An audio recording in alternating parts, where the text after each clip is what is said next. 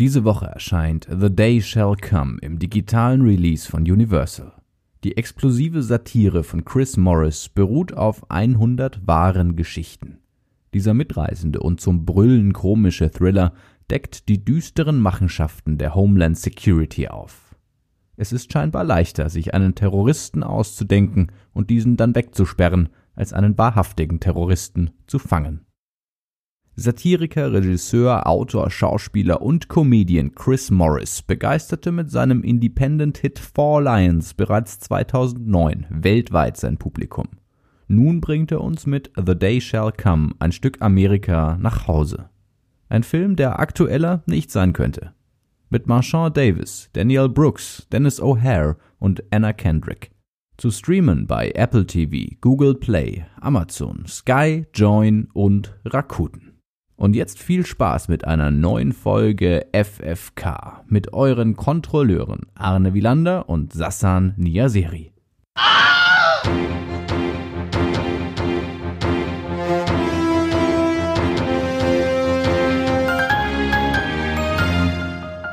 Liebe Zuhörerinnen und Zuhörer, herzlich willkommen bei einer neuen Folge der Freiwilligen Filmkontrolle FFK, dem Film- und Serienpodcast von Rolling Stone. Bitte abonniert uns weiterhin auf iTunes, auf ähm, Spotify und dieser. In der heutigen Folge sprechen wir, wie ihr im Intro schon hören konntet, über The Day Shall Come. Das ist die neue Tragikomödie von Chris Morris, den äh, die meisten von euch wahrscheinlich noch kannten, ähm, aufgrund seines ja, kann man sagen, brillanten, lustigen Gastauftrittes ähm, in der Comedy-Serie The IT Crowd und der später den äh, vielfach gelobten Film For Lions gedreht hat. Eine Art, ja, kann man sagen, Terrorismus-Komödie, seinem jetzigen Film nicht ganz unähnlich. Wir haben mit Chris Morris, dem Regisseur, gesprochen. In my experience, when I've, you know, I've taken the film out quite a lot and I've done a lot of Q&As, people are always, the first question they ask is, how can this happen? How can this happen?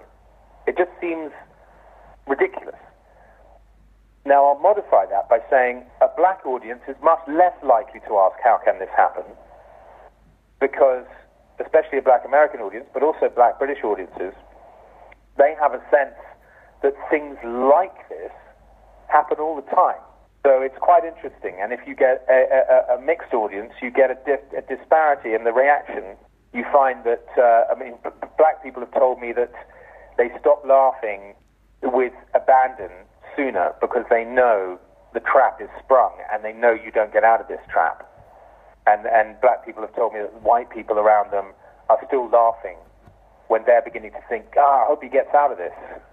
So there is a kind of a range of reactions. But I mean, that's the point. I didn't. I wanted to put on screen something that represented a truth, and that people should feel outraged. Ja, das war Chris Morris im Originalton. Und er hat ja quasi schon erwähnt, ähm, dass es natürlich andere Auffassungen gibt zwischen, wie man sagen würde, weißen und schwarzen Zuschauern in der Rezeption des Films. Und er hat ja, ähm, wie wir, du, Arne und ich ja auch schon drüber gesprochen haben, ist natürlich das ähm, Schwierige an der Situation, dass es vor allen Dingen schwarze Zuschauer sind, denen da quasi das Lachen ja am Halse stecken bleibt. Ja, das kann man sagen. Im man muss allerdings kein schwarzer Zuschauer sein, ähm, dass einem das Lachen im Halse stecken bleibt.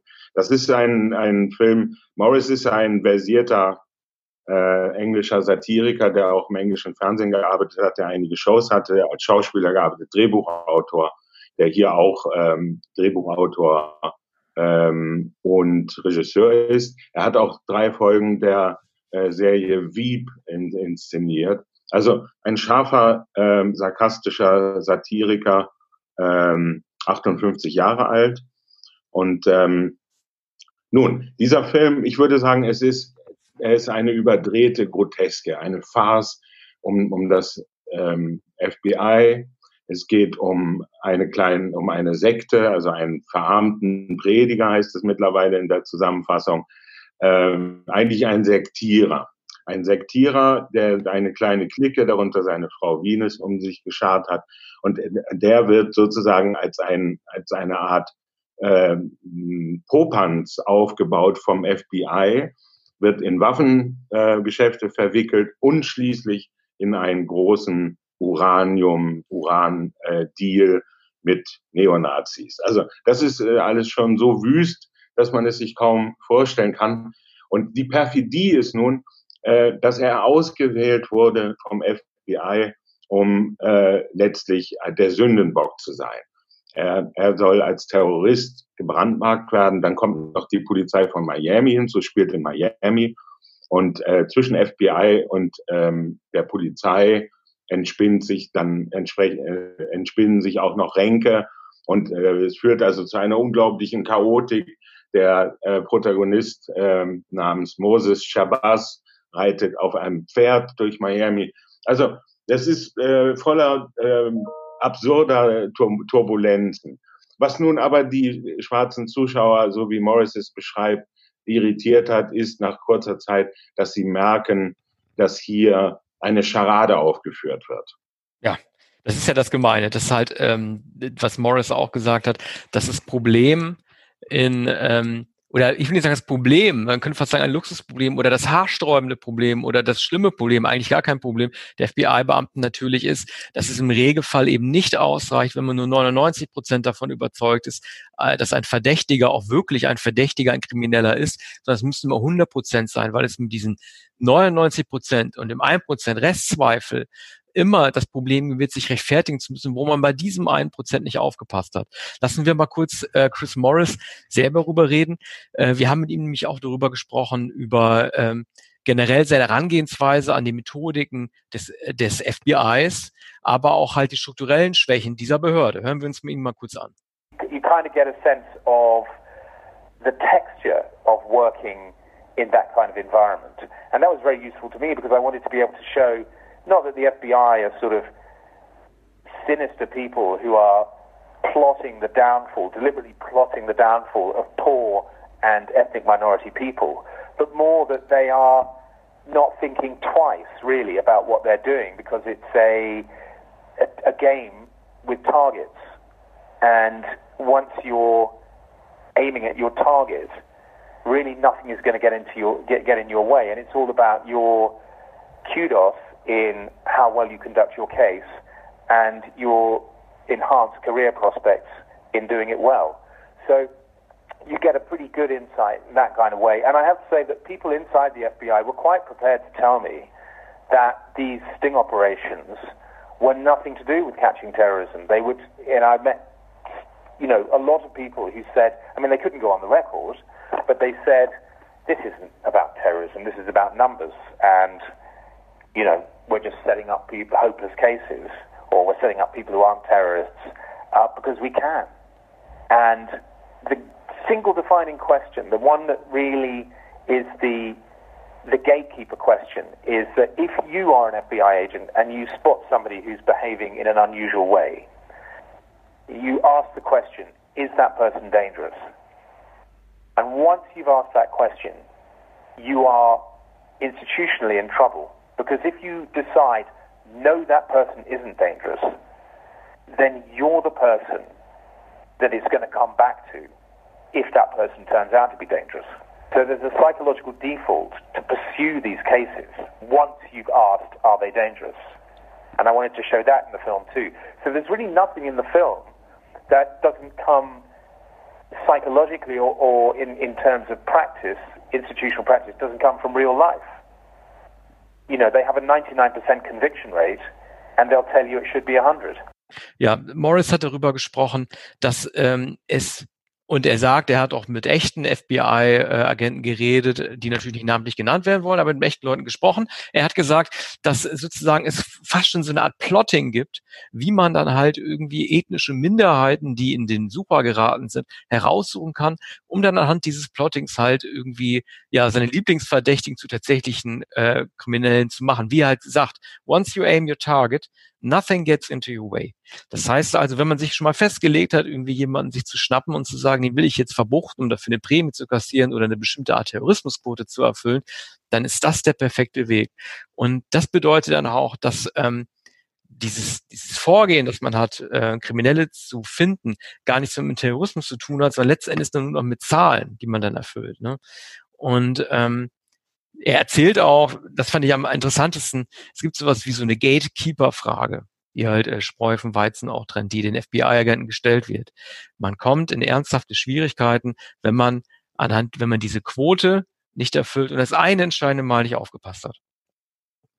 Ja, also das, das, äh, die größte Schwierigkeit scheint für den FBI-Agenten wie für den Agenten überhaupt zu sein, erstens Leute zu finden, die zu markieren und dann äh, bei, bei, bei tatsächlich Verdächtigen äh, zu entscheiden, ob man sie sozusagen laufen lassen kann, obwohl es natürlich eine, eine, eine Möglichkeit gibt, dass sie tatsächliche Terroristen sind. Dieser, äh, dieser äh, Chabez, Moses Chabez, ist es sicher nicht, sondern der, der wird, ähm, wird hier inszeniert, wird ausgeguckt, um als sozusagen als Schuldiger herzuhalten und allerlei ähm, Waffen und äh, Atomgeschäfte einzufädeln. Er, er selbst merkt es gar nicht, dass er Spielball verschiedener Mächte ist und, und seine kleine Gefolgschaft ähm, äh, begreift es auch nicht recht. Seine Frau will gar keine Waffengeschäfte. Es geht um, um Kalaschnikows,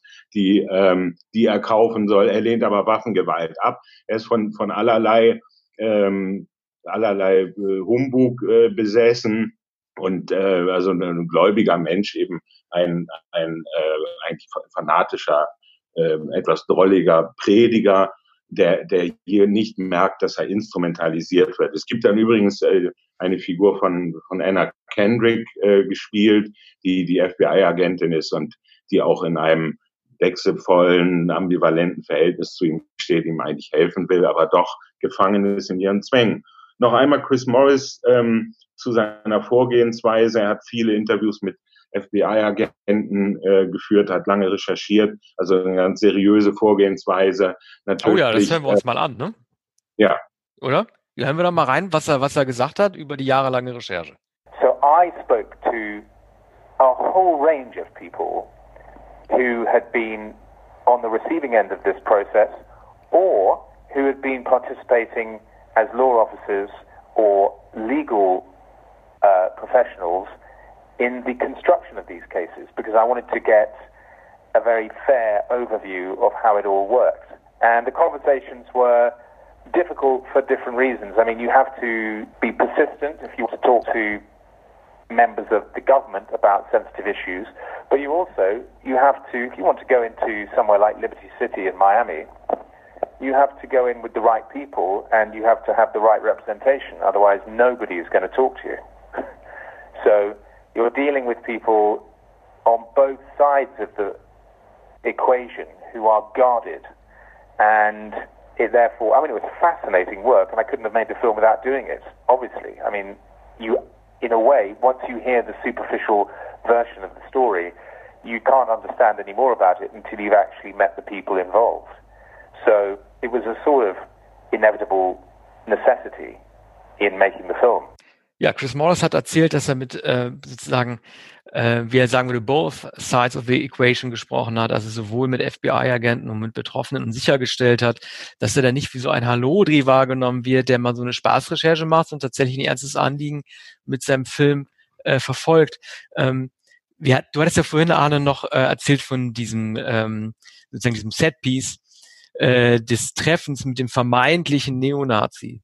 Ähm, ich fand das so äh, lustig und so pikant erzählt, weil es ja sozusagen von vornherein wie so ein Theaterstück schon aussieht. Also wir als Zuschauer kennen ja eigentlich, dass es so eine Art äh, inszeniertes Treffen ist und er damit reingelegt werden soll. Das fand ich so lustig.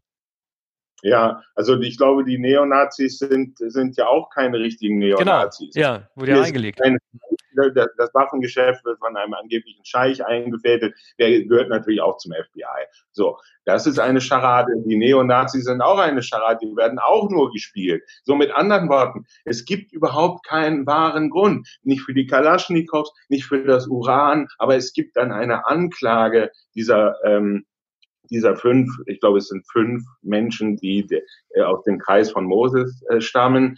Und, und das ist dann wirklich, die Anklage ist wirklich, und das ist, ähm, das ist sozusagen der, der Clou dieses Films, dass am Ende Schuldige, ähm, Schuldige herauskommen und verurteilt werden.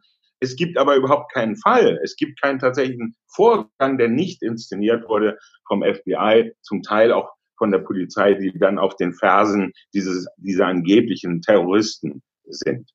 Ja, ich frage mich ähm, immer, ähm, warum sich Morris wohl für Miami als äh, Drehort entschieden hat. Also vielleicht wäre New Yorker zu symbolträchtig gewesen, weil das ja der typische amerikanische Ort ist, an dem, den man mit Terroranschlägen assoziiert.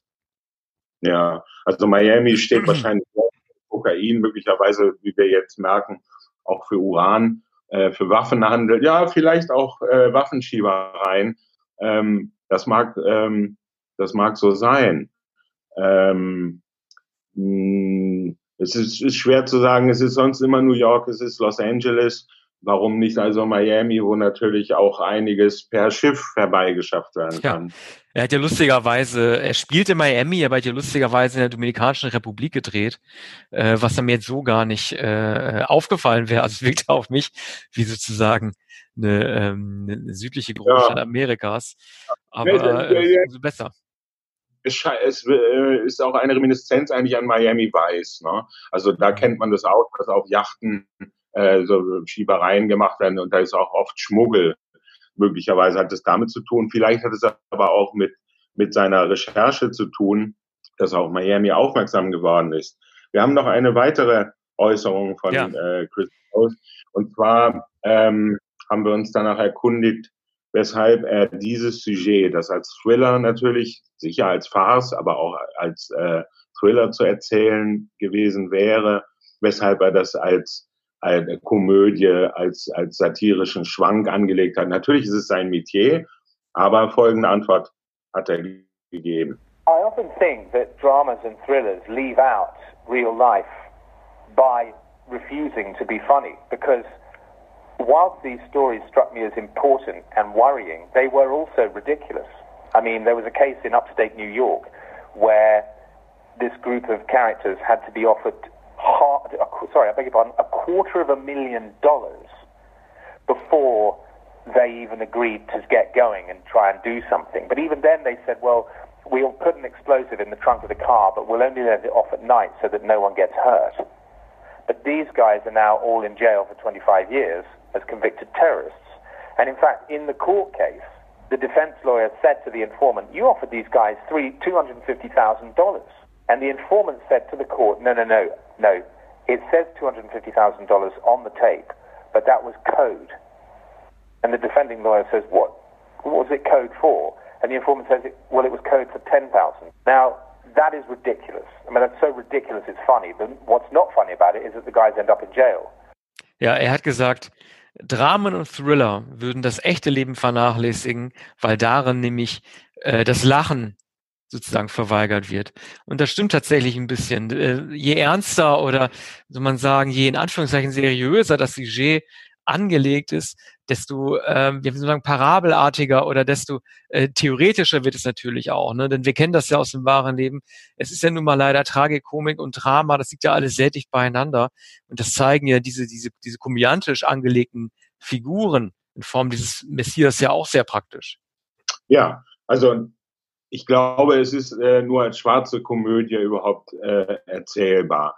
Es war nicht, nicht seine Absicht, etwa, wenngleich er recherchiert hat, hier einen, einen authentischen Fall äh, zu präsentieren, sondern Pass pro Toto, einen, einen exemplarischen Fall äh, von großer Absurdität.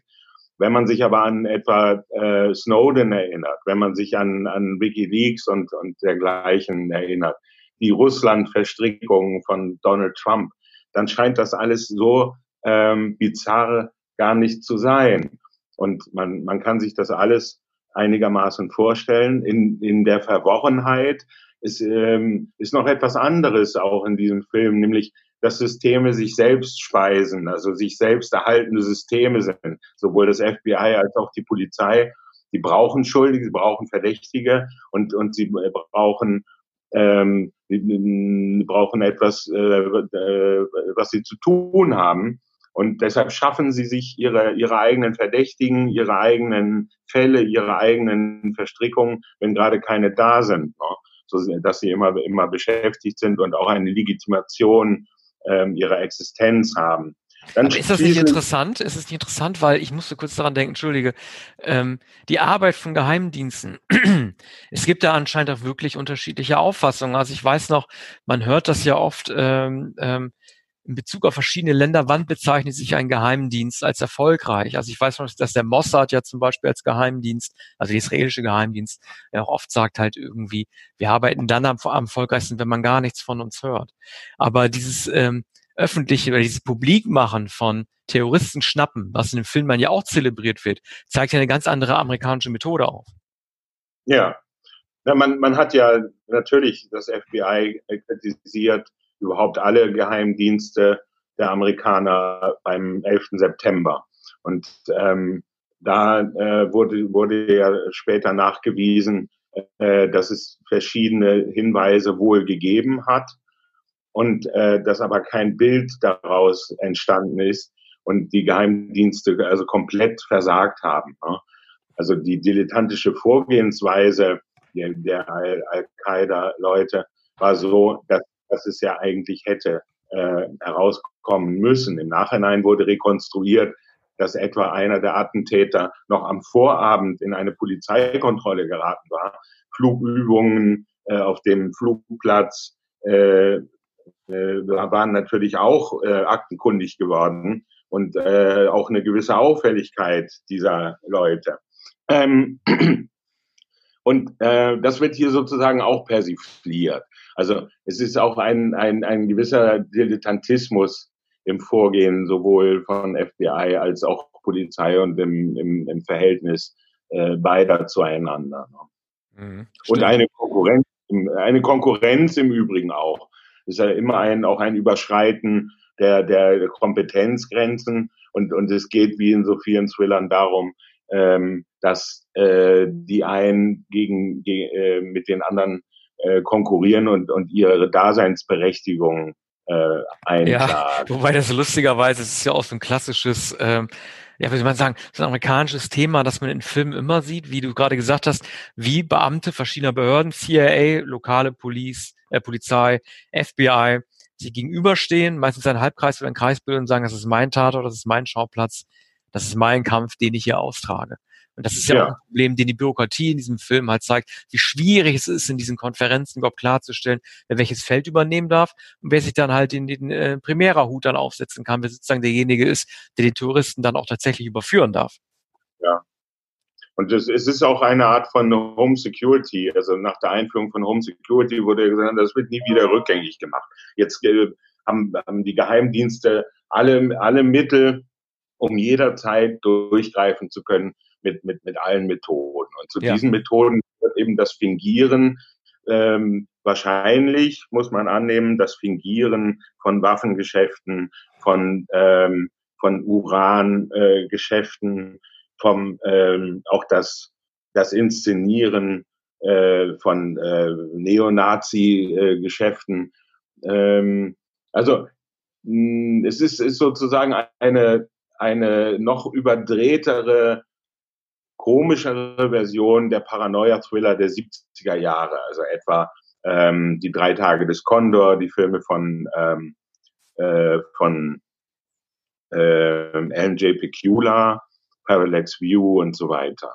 Ne? Mhm. Und hier aber in, ins Ab Absurd, ähm, ins Absurd ähm, Burleske überdreht. Ja, machen wir mal weiter ähm, mit der äh, nächsten Interviewpunkt, den wir mit äh, Chris Morris gesprochen haben, nämlich die Frage, wie es denn überhaupt ist, als weißer Mann einen Film über Schwarze zu machen. Schwarze, die zudem auch noch arm sind. If I were making a film, I would always ask myself the questions from as many angles I could, as I could think of. And in the case of this film, I was extremely sensitive to the fact that I was making a film which involved a story about black characters. So, it, in the research and in the acting and in the writing, I spoke to people throughout. We had uh, a lot of black members of crew, you know, working on the working on set.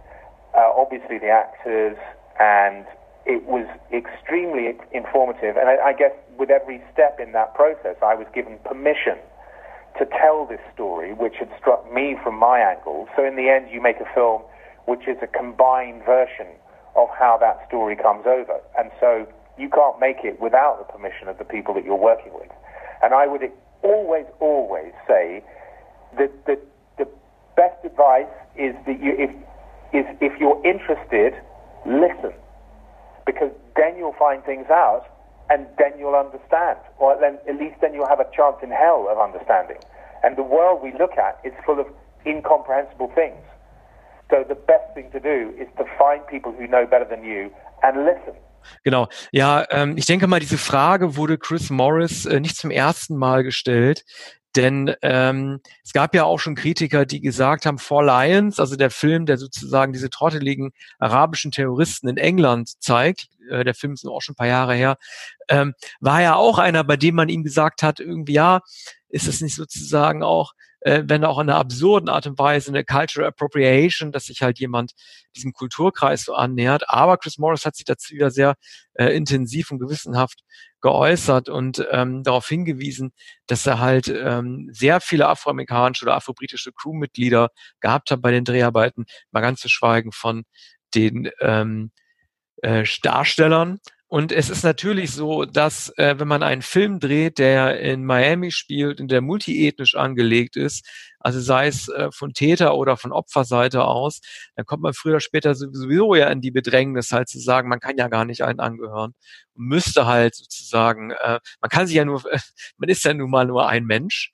und kann deswegen ähm, nur eine Seite verkörpern, aber man kann natürlich mehrere Seiten darstellen.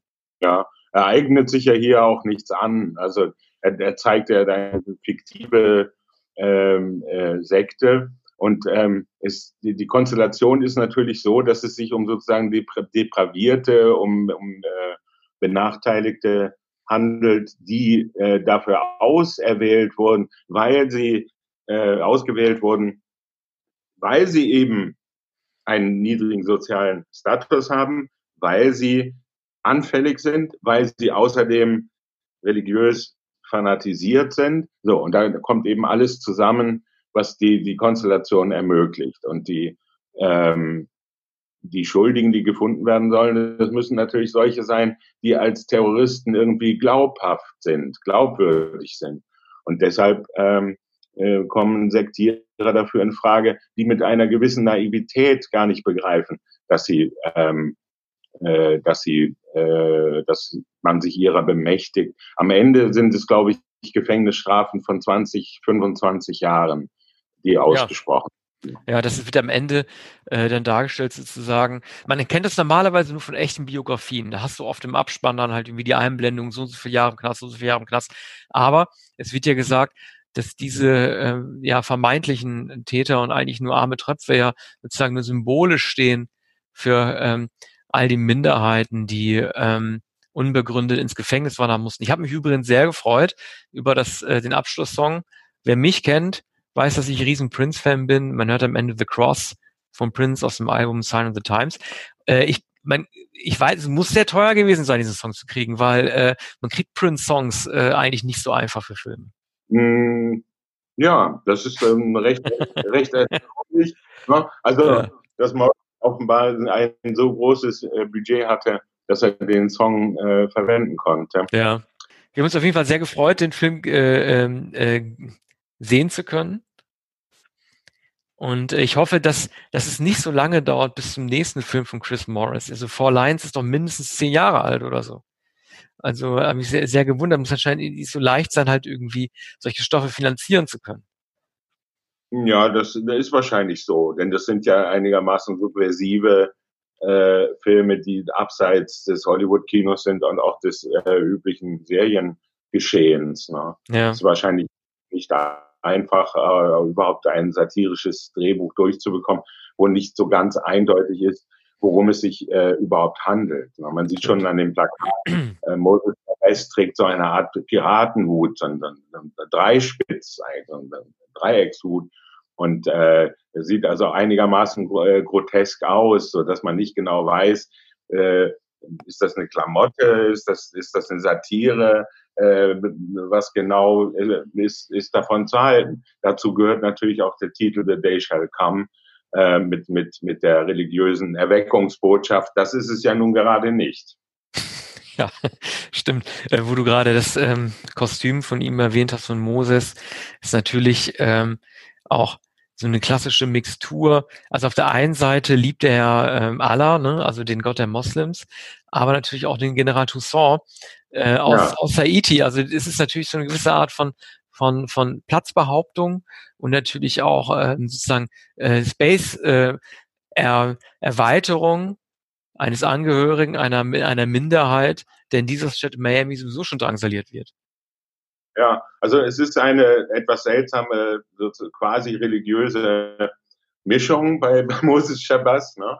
Er ist also mhm. insofern als kein äh, als kein Amerikaner so richtig versteht, was das für eine Art von Religion sein soll oder Heilsverkündung, ist er natürlich der probate Kandidat für, für eine solche Aufführung. Ne? Ja, also, stimmt. Das, das, kann alles Mögliche sein, weil ich wusste gar nicht, dass dieser äh, General ein haitianischer General ist.